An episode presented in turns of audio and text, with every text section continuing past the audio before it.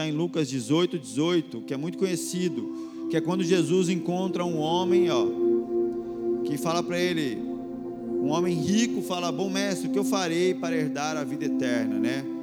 E aí Jesus, ouvindo o que aquele homem diz, ele fala: Olha, uma coisa ainda te falta, né? E nós falamos a semana passada, entendendo, muita gente interpreta esse texto como simplesmente é, uma questão financeira, porque ele era um homem muito rico e por conta das suas riquezas ele não quis seguir a Cristo. Mas se a gente for pensar, gente, tem gente que é pobre, que não quer seguir a Cristo por conta de um relacionamento, de um namoro. Tem muita gente que não quer seguir a Cristo por conta. Então, Jesus não estava falando, posso dar N exemplos, do motivo pelo qual eu ou você podemos deixar de seguir a Cristo como aquele homem rico deixou. E o motivo central disso, na verdade, é a idolatria. Então, o que é idolatria? É aquilo que ocupa o lugar de Deus em nosso coração. Aquilo que a gente atribui um valor tão grande, a ponto dele ser tão importante para nós e se tornar mais importante do que Deus. Então, nós deixamos de seguir a Deus, porque aquilo é o ídolo, é o nosso ídolo onde nós depositamos a nossa fé, a nossa paixão, a nossa entrega.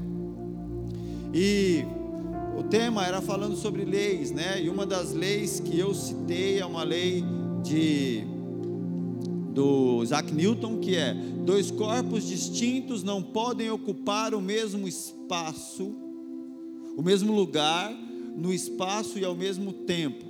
A gente traz uma referência ao texto de Isaías 42, resumindo, Deus diz: Eu não, eu não divido a minha glória com ninguém. Então, o problema daquele jovem, aquele homem rico, e talvez o nosso problema é que falta espaço. Quando Jesus pergunta, te falta ainda algo, não era que ele tinha que adquirir alguma coisa, mas é que ele tinha que abrir mão de algumas coisas, porque o que faltava era espaço para Deus na vida daquele homem. E muitas vezes nós estamos sim apegados a tantas coisas que falta espaço para Cristo.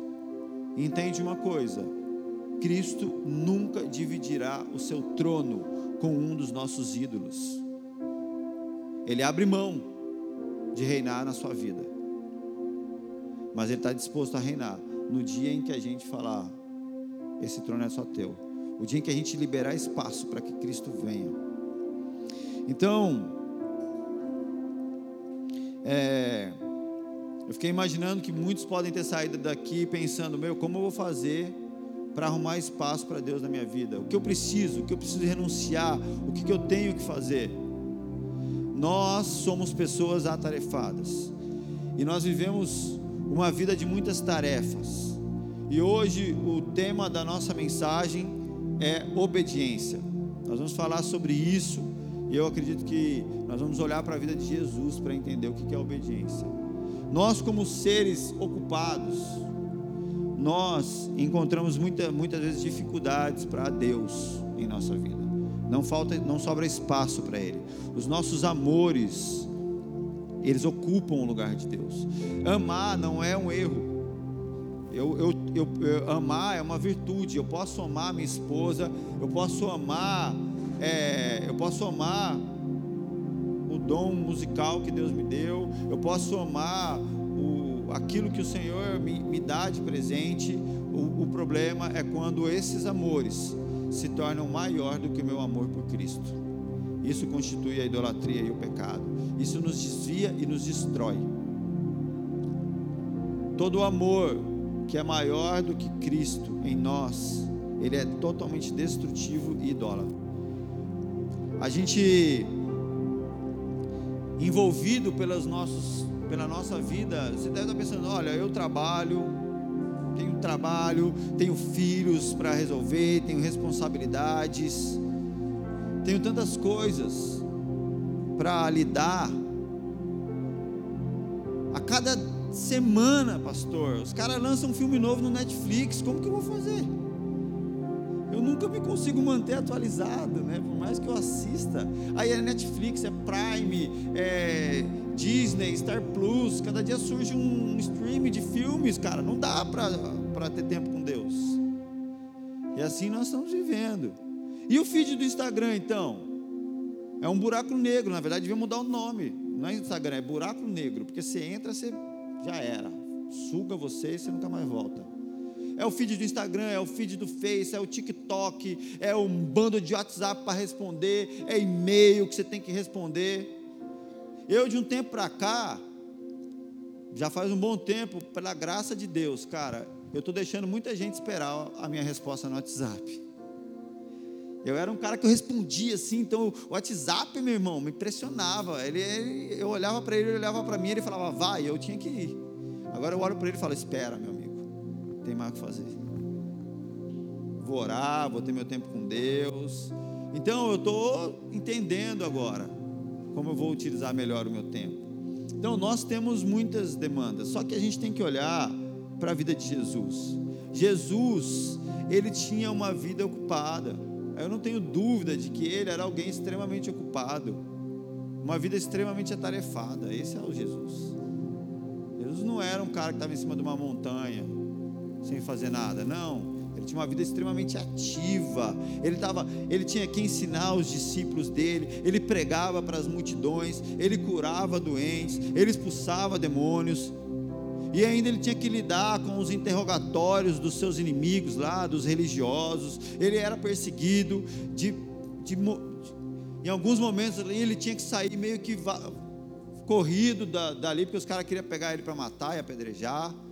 Essa era a vida de Jesus. Viajando de um lugar para outro, pregando a pé, eles caminhavam, né? Não sobrava tempo, muitas vezes, para Jesus simplesmente estar só. Sabe aquele momento que você fala, cara, eu vou ficar aqui, ó. Vou entrar na minha caixa do nada, ou sei lá, vou tirar um tempo. Muitas vezes Jesus não conseguia nem ter isso, gente. Olha só, Marcos 1, 32. Ao anoitecer, ao anoitecer, hein? Depois de um dia atarefadíssimo, ao anoitecer, depois do pôr do sol, o povo levou a Jesus todos os doentes e endemoniados toda a cidade, imagina, toda a cidade estava ali. Se reuniu à porta da casa e Jesus curou muitos que sofriam de várias doenças. Por que está falando muitos? Porque não dava para curar todos. Era a cidade inteira. Era gente para mais de metro. Também ele expulsou muitos demônios. Não permitia, porém, que estes falassem, porque ele sabia quem ele era. E agora de madrugada, então agora ele já depois de toda essa correria ele está de madrugada. Quando ainda estava escuro, Jesus levantou-se e saiu de casa e foi para um lugar deserto onde ele ficou orando. Então, ah, pastor, não tem tempo, tá? Olha para Cristo, cara, o dia inteiro andando, resolvendo coisa. Quando anoitece, que é o momento em que você vai para frente da TV, ele estava para frente da multidão expulsando demônio, curando gente pra caramba. E agora, depois de, de muito trabalhar, e eu posso dizer para vocês: existe uma, um estudo, se é real, não sei, mas diz que é um estudo, que as profissões mais estressantes da terra é o combatente, um soldado, né? Diz que é, e, e vida de pastor, cara, é comparado à vida de um combatente na guerra. Por quê? Você tem que lidar com, com frustrações das pessoas, você tem que lidar com gente amargurada, com pessoas enfermas. pastor lida com problema. Pastor, ele cuida de gente que está que tá doente, que está ferida. E muitas vezes, diante das frustrações da, da multidão, o primeiro alvo é o pastor porque a expectativa é o pastor. Então Cristo estava ali lidando com todo tipo de gente e aquele, aquela, aquela carga de trabalho. Agora, então, que momento que ele ora? Será que ele ia ficar dormindo até mais tarde porque ele trabalhou muito? Não, antes de amanhecer, antes do sol aparecer, ele tira o tempo dele para estar com o Pai, para orar. E aí agora ele vai, né, para um lugar deserto onde ele ficou orando. E Simão e seus companheiros foram lá, procuraram e ao encontrá-lo disseram: "Todos estão te procurando". Ele não conseguia nem ter tempo para orar sozinho, os caras iam atrás dele. Jesus respondeu: "Vamos para outro lugar, para os povoados vizinhos, para que também lá eu pregue. Foi para isso que eu vim". Então ele percorreu toda a Galiléia pregando nas sinagogas, expulsando os demônios. Se você acha que Jesus não fez, que Jesus não tinha muito trabalho, olha o que o, olha que o Evangelho de João, capítulo 21, versículo 25, se eu não me engano é o último, último, um dos últimos versículos lá do Evangelho de João, diz: Jesus fez também João faz um relato, né, de tudo que Jesus fez no Evangelho, e aí ele finaliza dizendo: Jesus fez também muitas outras coisas que não estão aqui. Se cada uma dessas coisas que Jesus fez fossem escritas, penso que nem mesmo no mundo inteiro haveria espaço suficiente para os livros que seriam escritos. Será que a nossa vida é tarefada? Será que a gente faz muita coisa mesmo? Ah, mas Jesus, aí tem gente que fala, mas Jesus não tinha filho, né? Não tinha família. Mas olha o nível de ocupação do nosso Cristo. Olha o que está dizendo: que se fosse escrever tudo que ele fez e falou, não haveria livros no mundo. Se for escrever o que eu faço, talvez daria, sei lá, um folheto mas o dele não caberia livros no mundo. E nós estamos aqui para falar sobre obediência. Só que talvez nós apresentamos uma desculpa da ocupação para não conseguir viver a obediência que Cristo viveu. Ele é o nosso modelo. Então, se tratando de obediência, quando a gente vê esse mesmo Jesus cheio de trabalho, de ocupação, uma das marcas mais assim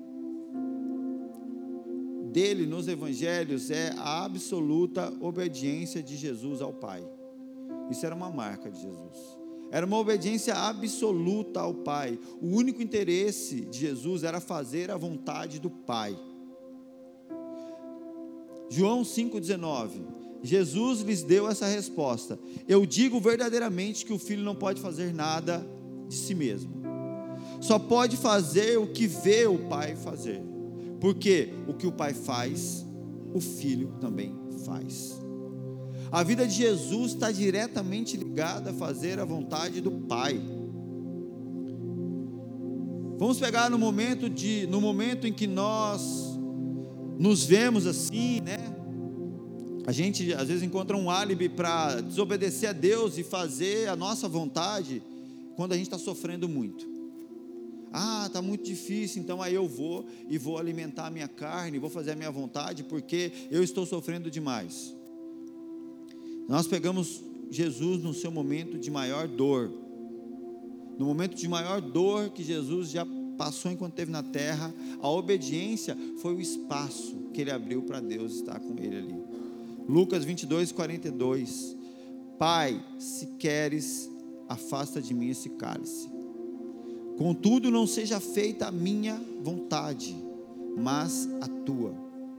Apareceu-lhe então um anjo do céu que o fortalecia, estando angustiado, ele orou ainda mais intensamente, e o seu suor era como gotas de sangue que caíam no chão. Nem eu e nem você eh, chegamos a transpirar sangue de tamanha aflição no momento de tamanha aflição, as palavras de Jesus se resumem: Pai, não seja feita a minha, mas a tua vontade. Olha aqui, para que realmente a gente tenha noção, fiz até um gráficozinho. A primeira fala de Jesus nos evangelhos, quando ele tinha 12 anos, Lucas 2,49. Com 12 anos, a fala de Jesus é: por que vocês estão me procurando? Não sabiam que eu deveria estar na casa do meu Pai. A primeira fala de Jesus é sobre fazer a vontade do Pai.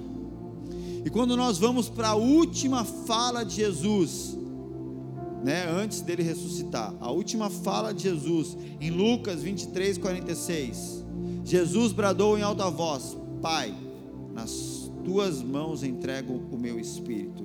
E tendo dito isso, expirou. A primeira fala de Jesus com 12 anos era sobre fazer a vontade do Pai.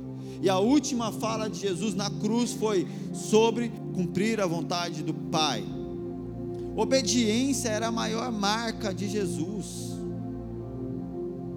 Enquanto nós vemos assim, é, muito se ensinar sobre seja parecido com Jesus, tenha poder de falar nas multidões, tenha poder de fazer a pessoa paralítica andar, tenha poder de tal. Cara, tenha a obediência que Cristo teve, e as demais coisas serão acrescentadas, seja poder, seja o que for, seja isso uma consequência da nossa obediência. Por quê?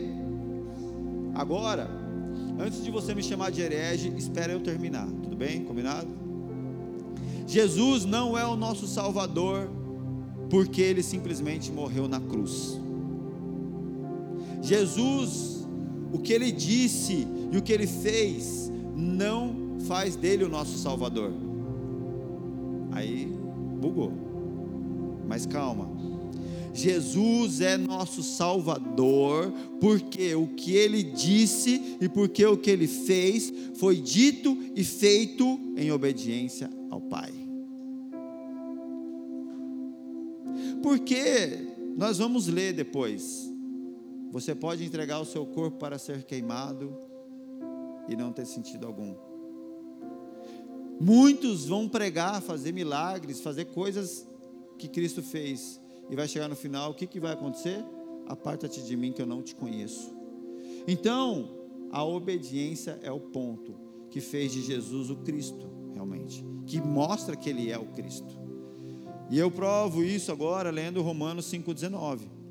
Logo, assim como por meio da desobediência de um só homem, muitos foram feitos pecadores e assim também por meio da obediência de um único homem, muitos serão feitos justos. Quando está falando da queda da humanidade em Adão, fala da desobediência. Quando fala da redenção da humanidade em Cristo, está falando da obediência. Então, a centralidade do porquê Cristo é o nosso Salvador é porque ele fez o que fez em obediência ao Pai. Jesus é um homem obediente, mostrou isso para nós através da vida dele. O centro da vida de Jesus era esse relacionamento de obediência ao Pai. Mas, eu quero levar em consideração que a palavra obediência, para muitos, pode trazer lembranças ruins ou até mesmo traumáticas, né?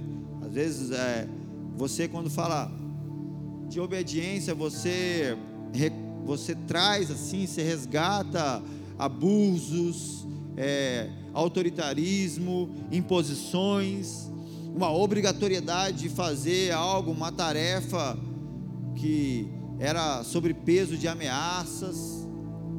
E aí, quando se fala de obediência, existe um bloqueio. Porém, nós estamos falando da, da relação de Jesus com o Pai. E nós vemos que é uma relação de amor. Jesus tinha completa confiança no Pai. A obediência total do filho gera a entrega total do Pai. O Pai entregou ao filho todo o conhecimento, toda a glória, todo o poder foram entregues do Pai para o filho. E por meio da obediência, todas as coisas voltam para o Pai. João 16, 28. Eu vim do Pai e eu entrei no mundo, agora eu deixo o mundo e volto para o Pai. Pela obediência à palavra de Deus, rendendo-se diariamente ao Espírito de Deus, todo crente deve amadurecer e ser conformado à imagem de Cristo.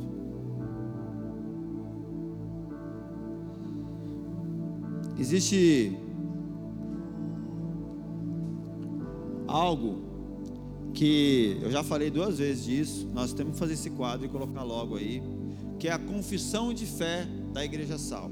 O que é a confissão de fé da Igreja Sal? São 14 pontos onde nós expressamos o que nós cremos, como igreja cristã.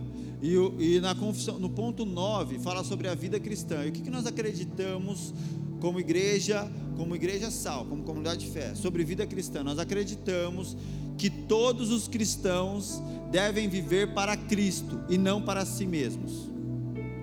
Pela obediência à palavra de Deus e rendendo-se diariamente ao Espírito de Deus. Todo crente deve amadurecer e ser conformado à imagem de Cristo. E quando você vê a nossa dinâmica de vida, a, a nossa mensagem aos domingos, isso existe um compromisso com, essa, com isso que nós acreditamos. O amadurecimento do cristão a ponto de ele ser um discípulo, que é alguém que se parece com Cristo. A obediência à palavra de Deus, por isso que nós acreditamos no valor do ensino, do entendimento das Escrituras. E a entrega ao Espírito de Deus, que somente pelo Espírito de Deus nós conseguiremos ser obedientes, nós conseguiremos compreender o que a palavra de Deus nos diz. Se somos cristãos, nós precisamos nos render ao Espírito Santo. Nós temos que viver em obediência à palavra de Deus e nós temos que amadurecer a imagem de Cristo. Obediência deve ser a maior virtude de um cristão. Obediência a, a, ao, que, a, ao que Deus diz. E como obedecer a palavra de Deus se a gente não lê ela? se a gente não conhece a Deus. Queira você acreditar ou não, o recurso mais fiel para que a gente conheça o caráter de Deus e quem Deus é, é a Bíblia. O recurso mais fiel não é o seu pastor. O recurso mais fiel não é o seu amigo, não é o youtuber, não é o carinha do Instagram o recurso mais fiel é a Bíblia. E como que você quer ser um, uma pessoa fiel a Deus, que obedece a Cristo, sendo que o seu recurso é, ah, você só ouve o que o pastor fala, você só vê o que está lá no, no, no Instagram, no YouTube, você. Não. Nós temos um recurso fiel para conhecer a Deus, para poder fazer a, tua, a vontade dEle e obedecer a Ele. Sem obediência a Deus, os dons, os talentos que nós possuímos, eles não servem para nada. De verdade. Não, mas o cara, é, quando ele ministra aqui no violão e tal, se ele não é uma pessoa obediente a Deus, que busca obedecer a palavra de Deus, o que ele está fazendo aqui é vazio, é lata vazia fazendo barulho. Se você é um cristão, que não tem como primazia saber a vontade de Deus para obedecê-la, me desculpa, você não dá para se dizer cristão. Não dá para se. Chame, fale assim, pô, eu gosto da igreja, eu acho Jesus legal, mas assim, se a gente fosse honesto, muitos não teriam coragem de falar, eu sou cristão, gente. Muitos não teriam coragem se de fato o termo cristão fosse entendido por nós. Muitos diriam: Não, eu vou numa igreja. Ah, e você, o que, que você é? Qual que é a sua fé? Cara, eu gosto de Deus, acho que Ele é bom, mas eu ainda não sou nada. Não teria coragem de dizer eu sou um cristão, de fato. Ah, eu vou lá porque eu acho que lá me faz bem. Eu vou lá porque vai me instruir para eu me dar bem na minha vida, para eu ser uma boa pessoa para eu ser melhor, para eu educar melhor os meus filhos. É tipo uma palestra. Eu vou lá como quem vai na palestra do Pablo Marçal, para se sentir bem, para melhorar. Mas não tem a ver com ser cristão. Ser cristão é ser discípulo. É, sem obediência, nós usamos os dons, os talentos para edificar o nosso reino pessoal. Aí, se eu não sou obediente a Deus, eu vou pegar o dom que Ele me deu e vou fazer para a minha glória, eu vou edificar o meu reino pessoal. E a Bíblia tem uma história que me mostra isso. A história de Babel. Eram homens poderosos, talentosos, edificando um reino para si. Cedo ou tarde, essa torre cai. E o próprio Deus é quem destrói. Aqueles que vivem sem temor. Eu quero. Hum, já estou finalizando. E eu quero ler com vocês o texto de 1 Coríntios 13.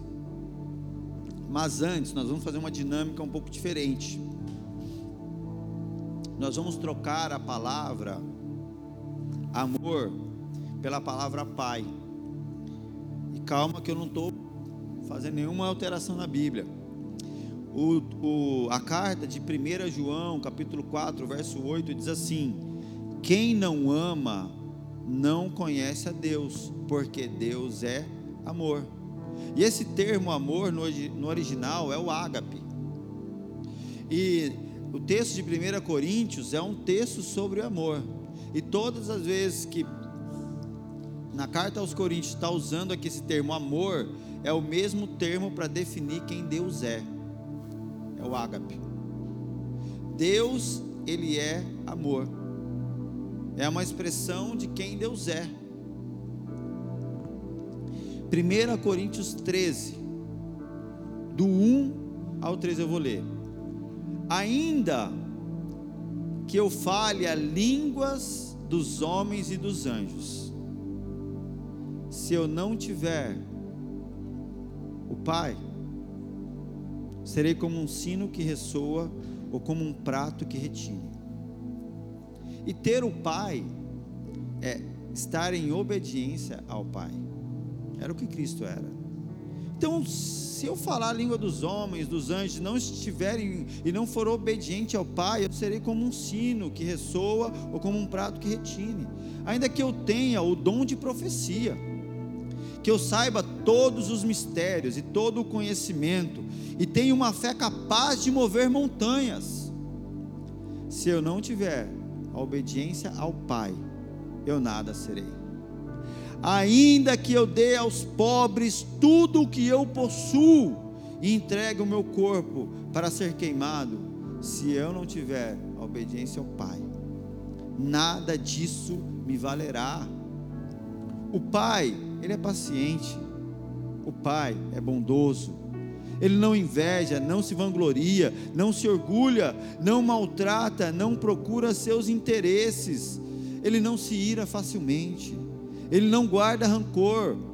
O pai não se alegra com a injustiça, mas se alegra com a verdade. Ele tudo sofre, tudo crê, tudo espera, tudo suporta. O pai nunca perece, mas as profecias desaparecerão, as línguas cessarão, o conhecimento passará Pois em parte nós conhecemos e em parte nós profetizamos. Quando, porém, vier o que é perfeito, o que é imperfeito desaparecerá.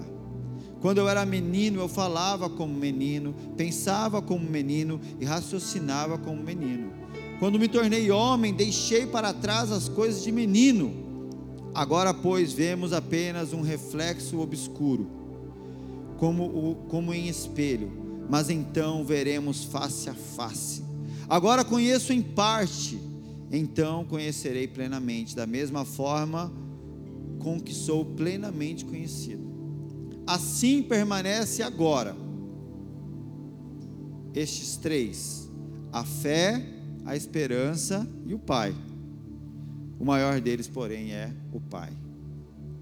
Esse é o texto de 1 Coríntios 13, aonde nós lemos a definição de que Deus é amor. Se não tiver o Pai, se não tiver essa obediência que Cristo teve ao Pai, todas essas ações não servem para nada. O que nós somos como igreja, o que nós somos como cristãos, não serve para nada. A não ser para edificar um reino pessoal, corrupto, corrompido, que vai, vai cair cedo ou tarde.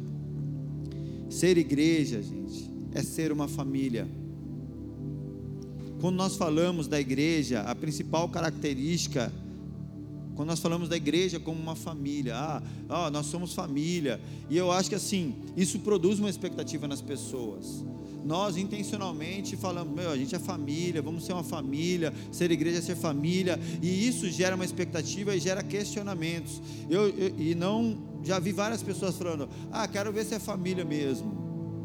Vamos ver se é família no momento em que não me ligaram para ir na festa, no momento em que eu passei lá dificuldade não fizeram, no momento disso, daquilo outro e tal. E, e aí, na verdade, talvez você não esteja atrás de uma família, você esteja atrás de um cuidador, você esteja atrás de um, de um servo para fazer o que você quer na hora que você precisa. Quando nós falamos de família, da igreja como uma família, a principal característica da onde as outras ações vão fluir é que é um povo que tem Deus como Pai. É um povo que, como Cristo, tem a primazia de obedecer e fazer a vontade do Pai. Essa é a principal é, característica dessa família, que é a igreja. Porque se nós não estamos aqui dispostos a fazer a vontade do Pai, quem diria se eu vou me importar com alguém? Vou ser amoroso com, com o meu irmão, vou me importar, vou amar, vou me doar, vou. Vou nada, cara. Porque em mim não existe amor. Não, eu não tenho amor em mim, mas o amor que existe em mim, ele vem do Pai. Porque Deus é amor. A definição de Deus é que Deus é amor. E a minha definição é que eu sou um ser caído no pecado. Que só encontro redenção por meio de Cristo. Então, aí fica nessa história de ah, nós é família, aí ah, não me, cara, bota assim, ó, família são discípulos que estão dispostos como Cristo a fazer a vontade do Pai. É daí. Toma isso para sua vida, sabe? Traz para si a responsa, fala, eu vou viver isso, cara. E para de ficar olhando para o outro, que ah, o outro não é, o outro não é família, não cumprimentou, o outro é, é, é, aí é um bando de milindre. E nenhuma disposição em fazer a vontade do Pai, pelo amor de Deus, gente. Aí nós vamos virar um samba do crioulo doido aqui nesse negócio, não vai ser expressão nenhuma de igreja. ao invés da gente construir nossas expectativas emocionais em torno das nossas carências e afetos, esperando a igreja, a família me dar o que eu estou carente. Ah, é um lugar, a igreja é um lugar onde todos se ligam. Ai, qualquer reuniãozinha de, de para tomar um cafezinho tem que chamar todo mundo, senão alguém vai, vai ficar dodói.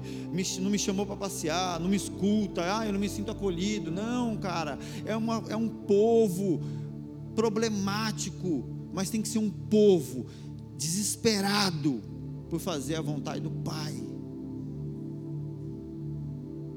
Porque o padrão é esse padrão não é a simpatia, porque tem gente que é mais expansivo, gente que é mais reservado, gente que gosta de ficar sozinho, gente que gosta de estar com a galera. Isso é, é, é, muitas vezes a característica de cada um, mas uma coisa que nós temos em comum e nós devemos seguir, não em aparência, mas em essência, dispostos a fazer a vontade do Pai, como Cristo fez. Porque se Cristo é o Salvador pela obediência, nós seremos cristãos por meio da obediência, não por meio da frequência no culto de domingo. Se a Bíblia diz que por meio da obediência de Cristo nós somos salvos, é pela obediência ao Pai que nós nos tornamos discípulos e nos tornamos cristãos.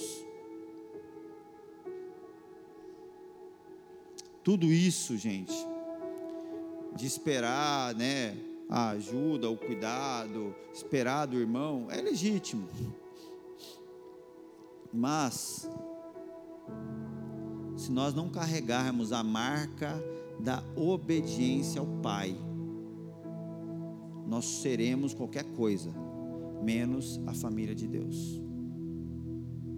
Se nós não carregarmos em nós essa característica da obediência ao Pai, a gente vai botar o nome aqui nosso de qualquer coisa, grupo de, de pessoas legais, mas nós não poderemos nos chamar de família de Deus.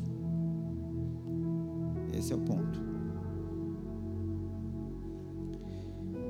E eu vou fechar aqui lendo o texto, só para para nos trazer esperança e ver o quanto é possível isso.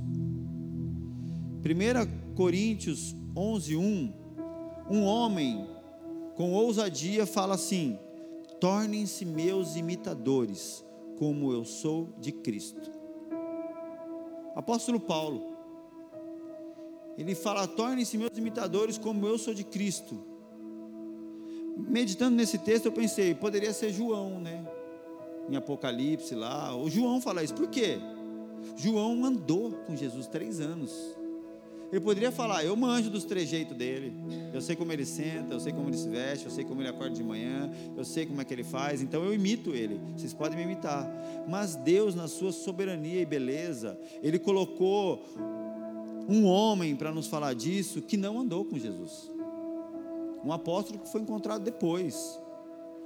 Teve um encontro com Cristo de maneira sobrenatural, caiu do cavalo. Então, se Paulo está falando isso, é como que ele era um imitador de Cristo? Por meio das Escrituras. Não é à toa que a maior parte do Novo Testamento foi escrito por Paulo. Um homem que entendia que ele seria um imitador de Cristo, como? No zelo da obediência ao Pai. Então, imitar a Cristo não necessariamente você precisava ser um dos doze que ficou caminhando com ele, porque não é, nós não imitaremos a aparência, mas a essência de Cristo. E a palavra de Deus deixa claro: a essência de Cristo é o zelo, a primazia por obedecer à vontade do Pai. Amém?